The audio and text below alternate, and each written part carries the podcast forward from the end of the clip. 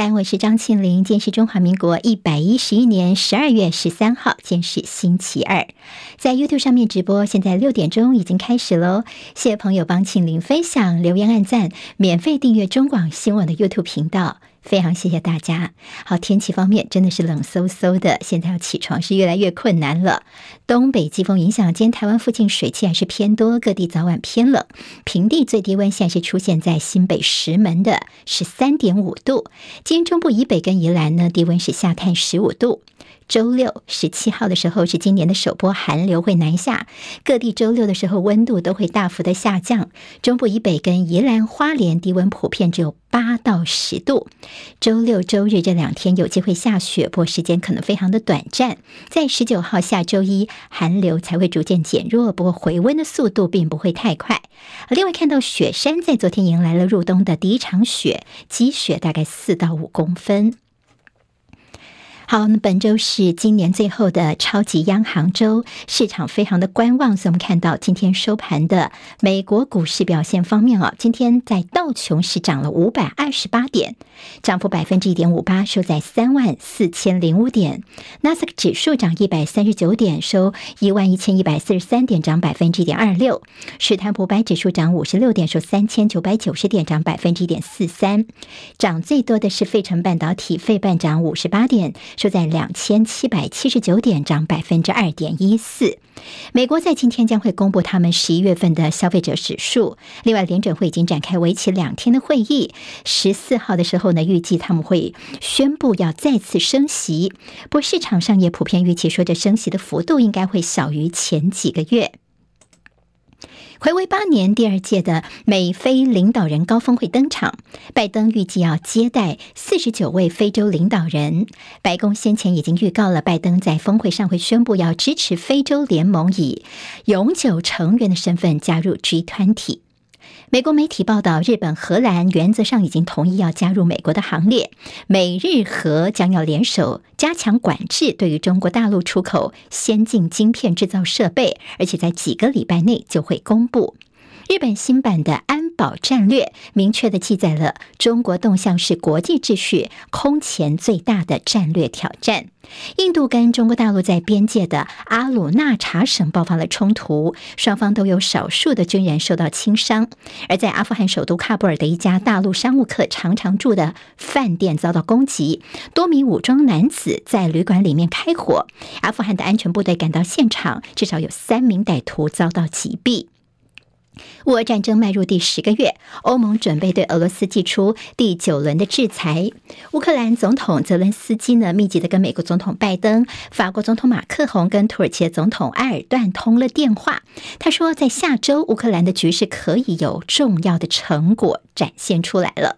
而这个泽伦斯基也呼吁 G7 向乌克兰提供更多武器。他并且说呢，乌克兰需要大约二十亿立方公尺的额外天然气，才能够度过这一个冬天，日本票选二零二二年的年度汉字，今年所选出的是“战争”的“战”这个字作为年度的代表汉字哦。这也是继九一一恐攻平传的二零零一年之后呢，“战”这个字的第二度入选。好，接下来我们进行十分钟早报新闻，十分钟时间快速了解台湾今天的日报重点。我们今天先从联合报的头版的这下方的这个新闻来看起啊。好，那么这个消息呢是美国的核融合方面的一个大突破，所谓的零碳排能源圣杯。好，这个消息其实比较科技方面，但是对于未来我们的能源，全世界可能会有些颠覆性的影响。所以今天在联合报的头版二告诉大家说，其实有点像是人。造小太阳技术的一个大的突破，这美国政府科学家已经首度制造出了净能量增益的核融合反应。好，那么这是学术界数十年来斥资了数十亿美元研究核融合的重大的一个里程碑哦。如果以后真的能够商转的话，能源方面的影响就是。将可以提供人类取之不尽、廉价又洁净的近零碳排的电力。好，理论上就说，即便是一小杯的氢燃料，如果透过这样的技术的话呢，就可以为一间房间供应电力长达数百年之久。好，看起来似乎是一个很好的解方吗？但是呢，现在只是刚开始而已，因为这核融合至少还需要十年甚至数十年之后才有机会投入商转。不过，这在科技方面的一个重大突破。联合报觉得非常重要，所以放到头版二的位置。中时报今天的头版头条关心的是我们的小三通，现在似乎是一直是没有办法来成型了。那么现在的问题，现在苏贞昌又说问题在大陆的疫情。你看最近大陆的疫情啊，他拿出来说嘴了，他说这担心大陆对岸方面来抢药。好，我们昨天看到了，包括了在金门的准县长陈福海，还有准连江县长王忠明，另外就是国民党立委陈玉珍呢，他们昨天一起呢到这个对岸去哦。那么当然除了讨论说，尤其在大陆这进这个农水产品啦、金门高粱酒等一些问题之后，他们做讨论，还有最重要的就是这小三通的问题，也顺便来讨论一下。另外昨天我们看到了我们的卫福部次长王必胜呢，他昨天到金门去了，他到金门做什么呢？主要就是了解一下在金门当地的一些防疫的量能啦、医疗量能、我们的防疫动线等等的情况。好，似乎呢，也就是先盘点一下我们自己的状况。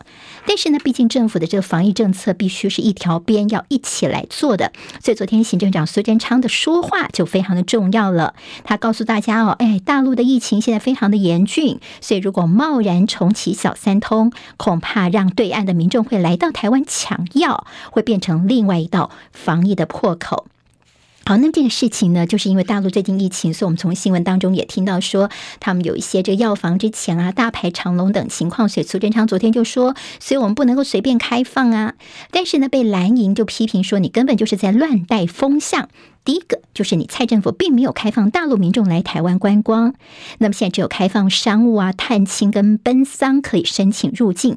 另外，大陆呢，他们也没有开放他们的人民出国旅游，只能够申请留学啦，或者一些商务等等。好，那么现在两岸的旅游都是有管制的情况之下，人数上是会有限制的。结果你苏贞昌竟然说出小三通如果开的话呢，恐怕让对岸的民众来台湾抢药，这个说法讲出来呢。就根本就是刻意乱带风向哦。好，那么这个说法，其实在蓝营是听不下去的。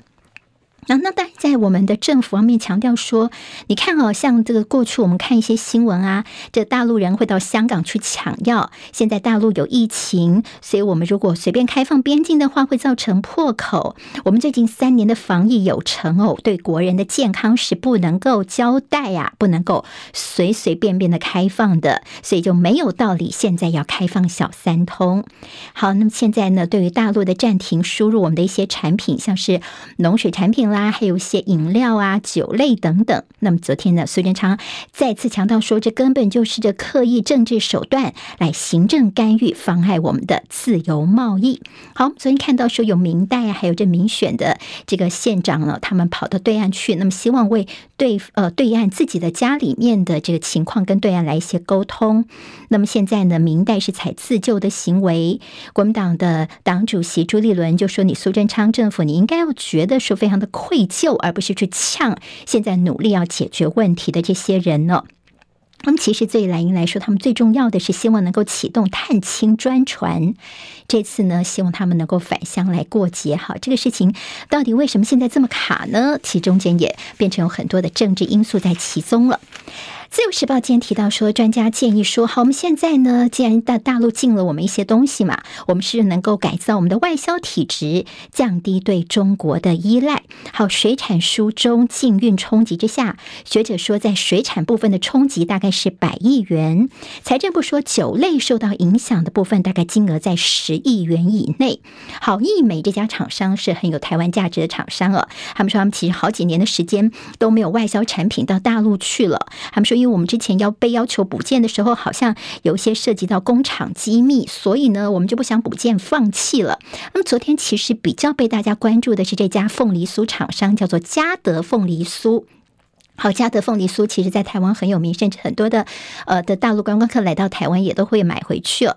但是呢，他现在就说他们已经放弃补件，放弃去申请了，因为呢，他说我们被要求有一些这个呃详细的配方要列出来，这是我们的商业机密哦。他们声明当中还说是始于台湾，深耕台湾。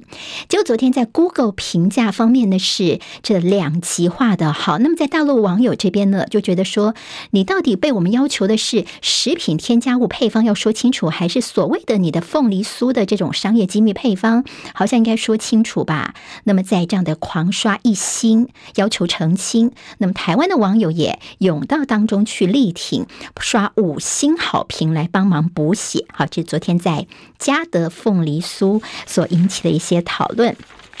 好，那么今天在中国时报谈到说，这苏贞昌败选不负责，还在耍嘴皮子。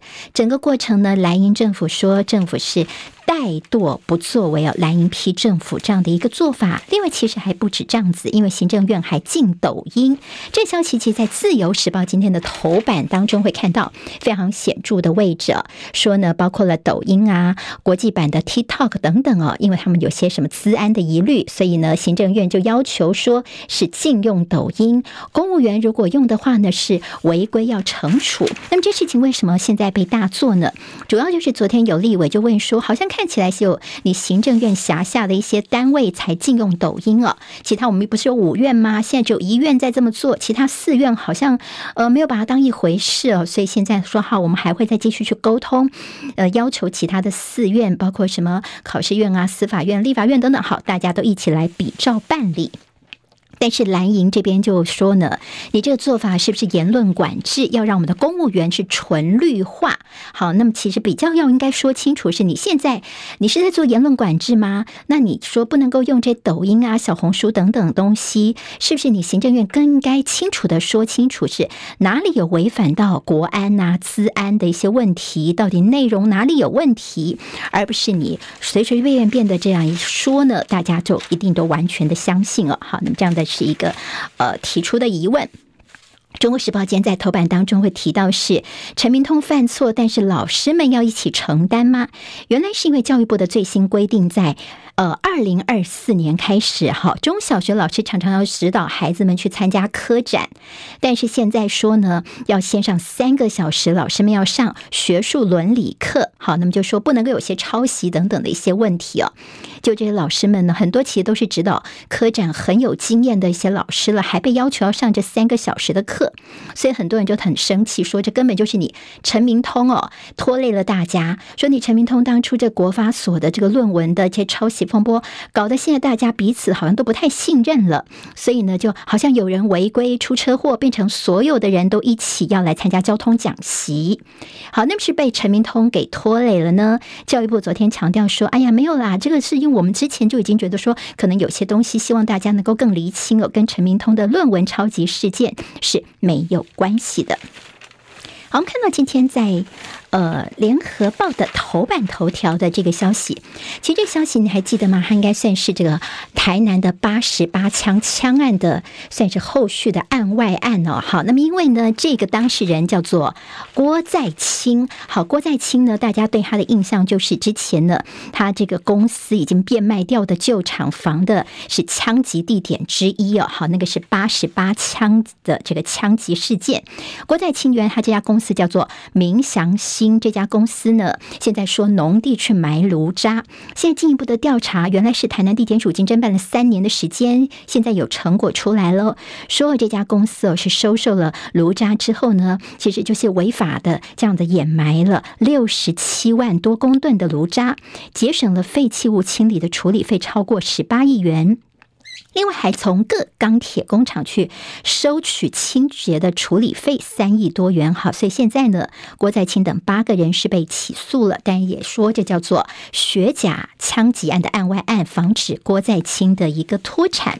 好，这消息从联合报头版看起来好像是一个社会事件，检方三年以来终有动作。但是今天联合报在内页告诉大家，哎，整个全版台南的这个事情，大家觉得非常的敏感，风向变了，检警在民。赶时机的这个大动作，到底所谓为何呢？好，还记得吗？在这个枪击案到现在已经是近四周之后才开始有动作，包括了这个呃学甲分局长、警分局长呢被撤换。那么最近呢，这郭在清的争议就是他有介入台南的议长选举，黑金传闻不断，所以现在呢，检警的又大动作被解释叫做风向变了。等于说，是不是在帮有意要参选民进党主席的赖清德扫除地方的势力介入政坛观感不佳的障碍呢？好，那么把自己手上有的可能对赖清德比较有利的一些呃动作赶快做出来哦。好，那么是不是在帮赖清德扫除地方的障碍呢？这跟台南的议长选举有关的一些黑金的感觉哦。今天联合报是整个全版的报道。自由时报今天在头版头条也是关心黑金，说你国民党这边是不是说一套做一套呢？因为你们在新竹市啊，还有南投县的正副议长方面呢，提报的是曾经的治平对象，无视他们的黑历史，还推他们来参选。好，那么就说眼前的黑不是黑呀。国民党方面呢，现在被质疑是自由时报今天大作。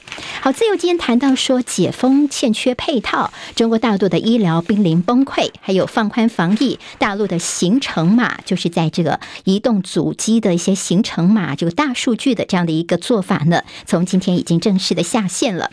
《旺报》今天头版头条有中海峰会触及争议三岛，惹恼了伊朗。《中国时报》今天头版有杨金龙看房市，明年上半年有机会软着陆。两大财经报关心都是巨大，这自行车的龙头巨大的延票砍单的中间似乎看起来是大有问题，市场非常的震撼，大家可以关心一下。十分钟早报，我是庆玲，明天再见，谢谢大家。今天台湾各日报最重要的新闻都在这里喽，赶快赶快订阅，给我们五星评价，给庆玲最最实质的鼓励吧，谢谢大家哦。